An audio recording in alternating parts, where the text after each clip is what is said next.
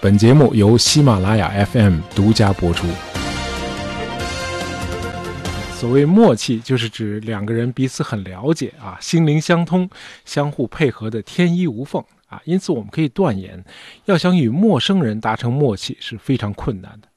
不幸的是，几乎每天在上下班的路上，我都会有这种奇怪的体验，就是要与不同的陌生人达成默契。呃，原因很简单啊，街上有相当一部分的司机是不守交通规则的。那么在行驶的时候，你就得站在他的立场去思考，他会不会按照规则让行呢？啊，他会不会在应急车道上行驶的时候，突然看到前方有摄像头，于是强行的并到你前面去呢？这都需要你和他有某种默契。那么对这一类司机来说啊，突破规则已经成了他们的习惯啊，因为他们只在乎自己是否能够走在前面，只要抢在了前面，占了便宜，他就是赢家。那这就让守规则、守良知的人开始怀疑自己再坚持下去是否还有意义。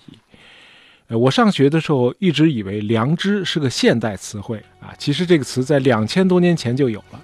啊，这是战国时期伟大的思想家孟子提出来的啊。孟子在《静心上篇》里有这么一句话，叫“人之所不虑而知者，其良知也”，就是说良知是先天就有的，是不加思索的一种道德本心。小朋友们背诵的《三字经》第一句“人之初，性本善”啊，就是孟子的这个思想。那么一千八百年后，明朝哲学家王守仁又提出了“致良知”。呃，他也认为良知是人的本心的表现啊。通过良知，他直接知道是非善恶。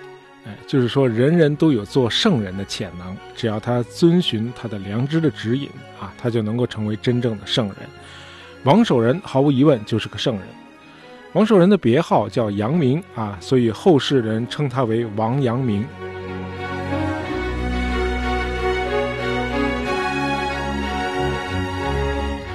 中国古代的知识分子有个最高的理想，叫内圣外王。什么意思呢？就是你的思想境界已经达到了圣人的水准，同时你在社会活动中的表现就像一位开明的君主。当然，你不一定非是个君主。呃，王阳明在明朝做官啊，最高做到了督察院右副都御史啊，在明朝这是正三品。呃，他的伟大之处就是既完善了发源于宋朝的心学思想。啊，又积极入世，勇于担当啊！凭借自己卓越的军事才能，先后于一五一六和一五一九年平定了两场大规模的武装叛乱。啊，历史上在内圣外王方面能够与王阳明比肩的，恐怕只有罗马帝国的那位哲学家皇帝马尔库斯·奥勒留了，就是以前的温家宝总理推荐的啊那本《沉思录》的作者。呃，和奥勒留皇帝一样啊，王阳明思想的影响也是跨越时代和跨越国界的。王阳明的心学在日本也有很多的信徒。那今天大伙儿聊王阳明啊，早就通俗化了啊。他的心学在二十一世纪突然变成了一锅心灵鸡汤啊。当然，心灵鸡汤没什么不好啊。任何人面对巨大的压力、困境和挫折的时候，都有可能丧失勇气啊，陷入自我怀疑。那么想不开的，甚至还会轻生。啊，因此这个正能量的鸡汤啊，在当代社会是必不可少的。那王阳明这锅鸡汤啊，给我们炖了些什么东西呢？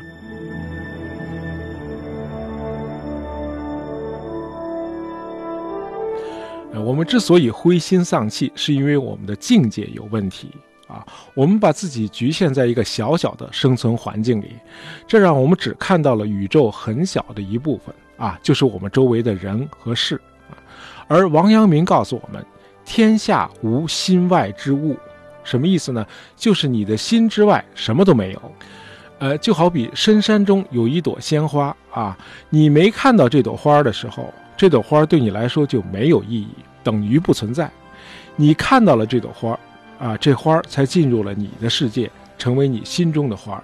就是说，只有在你心里，这花才是有价值的。所以说，心外之物都是虚无的啊！真正的宇宙都在你的心里，你的心就是宇宙的法则啊！如果以这种心态来面对世界，你的内心怎么可能不强大呢？啊，这顿汤炖的确实不错，呃，不过阳明先生不是为了炖这锅鸡汤才发展他的心学思想的。王阳明的思想可以说是达到了中国近代哲学的巅峰。呃，在王阳明之后。中国思想界不再把心当作核心概念来讨论了，他们要么是复古啊，要么是慢慢的走上了西方哲学的道路。呃，有的学者说中国没有真正意义的哲学啊，这个观点我完全不同意啊。中国哲学可以说是博大精深啊，它的内涵远远超过了孔子和老子所代表的儒家和道家思想。在过去的两千五百年里啊，凡是西方思想家曾经涉及的主要问题啊，中国的哲学家全都思考过，啊，比如墨家提出的兼爱思想啊，与现代的博爱精神，在我看来没什么区别。而道家思想的研究对象和很多的这个古希腊哲学家也非常接近。呃，老子提出，在现象世界之内、之后和之外，还有一个终极实在，这就是道。呃，老子在《道德经》的第四十二章，甚至谈到了他的宇宙诞生的模型。他说：“道生一，一生二，二生三，三生万物。”啊，这很容易让我们联想到现代的宇宙诞生理论，就是我们在以前节目里谈到的那个宇宙大爆炸理论。呃，一百三十七亿年以前，一个没有体积的点突然爆开，宇宙从此诞生。先是生出了第一个基本力——引力。那么温度降低之后，宇宙又出现了夸克、玻色子和氢子。那么再冷却一点，又产生了质子和中子，电磁力和弱作用力也出现了。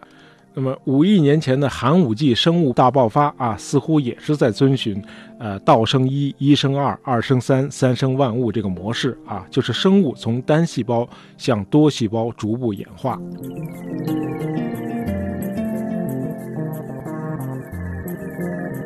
呃，在古代中国探讨自然和宇宙的可不只是老子啊，先秦诸子百家里头的阴阳家也创立了他们自己的宇宙模型，啊，试图用自然力来解释宇宙，啊，虽然很简单很粗糙啊，但是你不得不承认，这应该被看作是科学的开端。那么，在中国古代，试图解释宇宙的结构和起源，一共有两条思想路线啊。一条路线是阴阳家提出的，另一条是儒家的一些无名学者们啊所著的易传。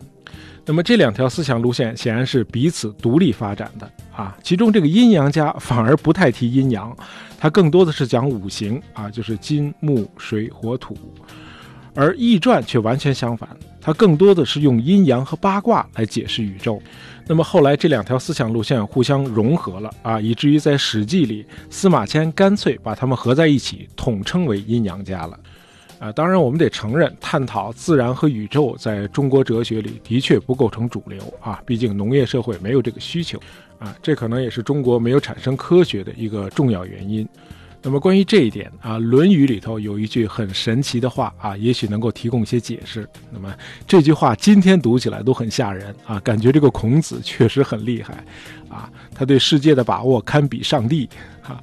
这句话是这么说的：“子曰，知者乐水，仁者乐山；知者动，仁者静；知者乐，仁者寿。”什么意思呢？啊，求知的人喜欢水，仁德的人喜欢山；求知的人好动，仁德的人恬静；求知的人快乐，仁德的人长寿。啊，孔子太牛了！孔子从来没有离开过中原啊，不可能去过古希腊，但是他却以惊人的准确概括了大陆文明和海洋文明，或者说中华文明与西方文明之间巨大的差异。啊，注意啊！发现这句话的是冯友兰先生啊，不是我 哈，我只是给大家转述一下。好，我们用现代的认知来探讨一下孔子这句牛的不能再牛的预言。呃，产生中华文明的这个中原地区啊，是这样一个地理状况：它东临大海，北接蒙古高原，西头是帕米尔高原和荒漠，南边呢基本属于未开发状态。啊，因此可以说，中原地区是处于完全被隔绝的孤立状态。啊，没有交换商品和交流思想的可能，呃，老百姓只能以农业为生。啊，在古代中国的经济思想中有所谓的本末之别，本就是指农业，末是指商业。区别本末的理由是，农业关系到生产，而商业只关系到交换。那么在能交换之前，必须先有生产。因此，中国自古的政策都是重本轻末。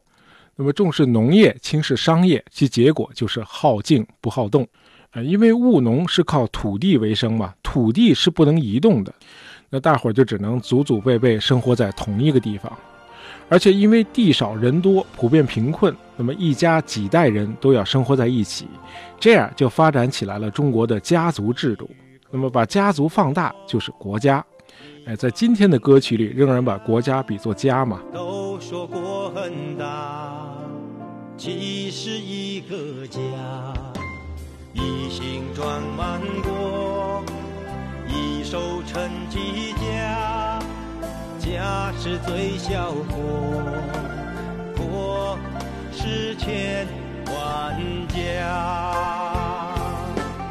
那么，国家这个大家庭唯一的家长就是皇帝。这就是为什么中国哲学主要探讨伦理和社会政治关系。那当时的古希腊是个什么情况呢？啊，希腊人生活在地中海沿岸啊，主要靠商业维持繁荣。商人平时打交道的，既有抽象的数字啊，又有具体的商品。那这样，你的日常生活中就经常需要假设，比如假设供货商晚到了一个月，我仓库里是不是就没有存货了呢？于是，假设和证明就成了你常态的思维方式，这直接导致了他们发明了复杂的数学和逻辑模型。另外，经商涉及不同的民族啊，尤其是在地中海沿岸，那为了交流方便，他们就抛弃了各自的象形文字，开始使用字母文字。希腊人的逻辑于是得到了长足的发展，原因很简单，单词是由字母根据读音组成的。啊，它的含义是人赋予它的，因此单词不可能像中文那样有模糊性，它必须是准确的。啊，否则就乱套了，对吧？另外，讲话的每一个句子都是把一个个单词用语法逻辑连接起来，因此如果没有逻辑啊，他们连嘴都张不开。那还有一个特点就是，希腊人的城邦是根据共同利益为基础建立的。那在这样的城邦里，社会组织是很难做到独裁的，因为在同一个市民阶级里，没有任何道德上的理由可以认为某个人比别人更重要或者高于别人。啊，正因为如此，古希腊才成为民主最早的诞生地。但是在古代中国，社会组织必须是独裁的、分等级的，因为父亲的权威天然的要高于儿子。相应，帝王的权威也天然的要高于百姓。呃，儒家思想最高的伦理观啊，就是君君臣臣，父父子子。呃，这个儒家思想虽然是孔子缔造的，但是它的第一个黄金期却是在后来的战国时期。呃，这个时候儒家诞生了两个伟大的人物啊，他们是孟子和荀子。这两个人的思想正好相互对立，可以粗线条的说，孟子代表儒家的左派。荀子代表儒家的右派，呃，孟子强调个人自由，他甚至提出过“民为贵，社稷次之，君为轻”啊，这种典型的自由主义理念，的确是令人肃然起敬。呃，与孟子相反，荀子强调的是社会控制啊。荀子说：“故古者圣人以人之性恶，以为偏邪而不正，悖乱而不治。”故谓之立君上之事以灵之，明礼仪以化之，其法正以治之，重刑罚以禁之，使天下皆出于治，合于善也。啊，这句话的意思是，古代的圣人指出，人性是恶的，总是偏邪而不端正，叛逆作乱，不守秩序，因此必须立君王压制他们。制定礼仪制度，矫正他们的性情，用驯服、教化和重刑来引导他们，使百姓遵守社会秩序，合乎道德规范。哎，就是说，这个荀子和孟子正好相反，他认为人性是恶的。呃，荀子有两个著名的学生啊，叫李斯和韩非啊，这俩人在中国历史上都有重大的影响。李斯后来作为秦始皇帝的丞相。啊，那么君臣二人一起致力于统一啊，不仅是政治上的统一，老百姓的思想也必须统一起来。那么这个运动的顶点就是公元前二幺三年的焚书坑儒啊，儒家因此遭到了灭顶之灾。呃，荀子的另一位学生叫韩非，他成为法家的领袖人物。那么他为秦的政治和思想统一提供了理论根据。嗯，大家都知道这个秦朝很短命，到了西汉的景帝朝。中华大地上出现了一个颇有天赋的年轻的教授，叫董仲舒啊。这哥们儿因为讲课讲得太精彩了，不到三十岁时候手里就一大把学生了。呃，他的一个重大的理论创新就是给孔子的理性主义儒家思想加上了一些宗教元素，就是所谓的天人感应。这个学说既为皇帝的统治提供了理论根据，同时呢，又用上天限制了皇权。啊，皇帝如果违背了天意，就会受到上天的惩罚。啊，这个理论完全是董仲舒个人的创造，和孔子没一毛钱关系。那不厚道的人可以把董仲舒的思想理解为儒家的一次反攻倒算啊。那么到了武帝继位的时候，董仲舒毫无悬念地被学者们推荐给了汉武帝。那么董仲舒呢，于是向汉武帝提出了他的天人感应学说，这毕竟有皇帝爱听的成分吧。于是汉武帝接受了董仲舒的建议，那就是罢黜百家，独尊儒术啊。经历了几十年的斗争之后，这个儒学笑到了最后，它成为国家的意识形态。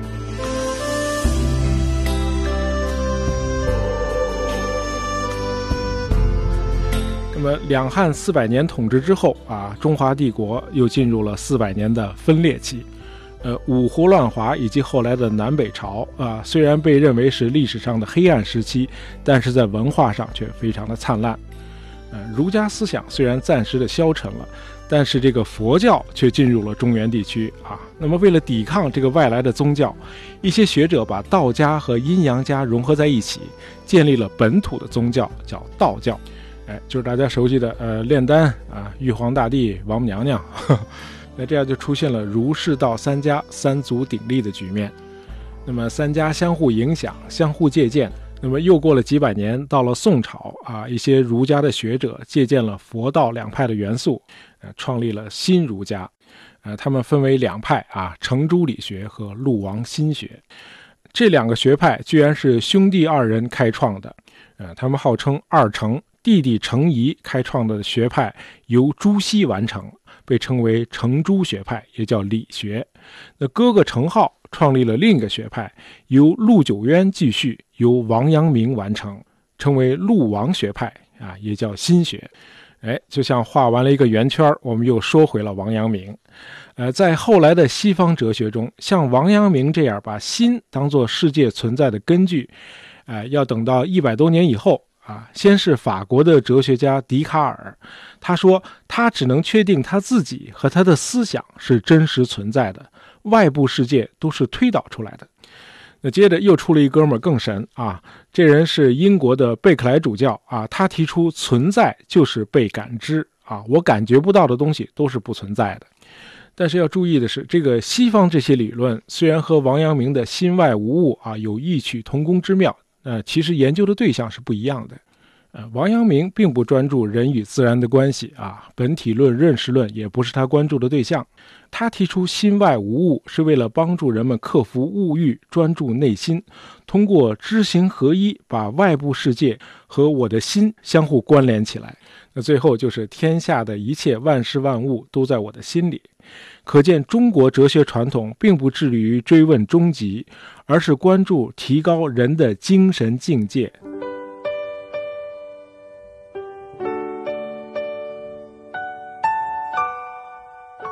那么，在今天节目的最后，我想把冯友兰先生关于人不同境界的分类啊，跟大家分享一下。冯友兰先生把各种不同的人生境界概括为四个等级。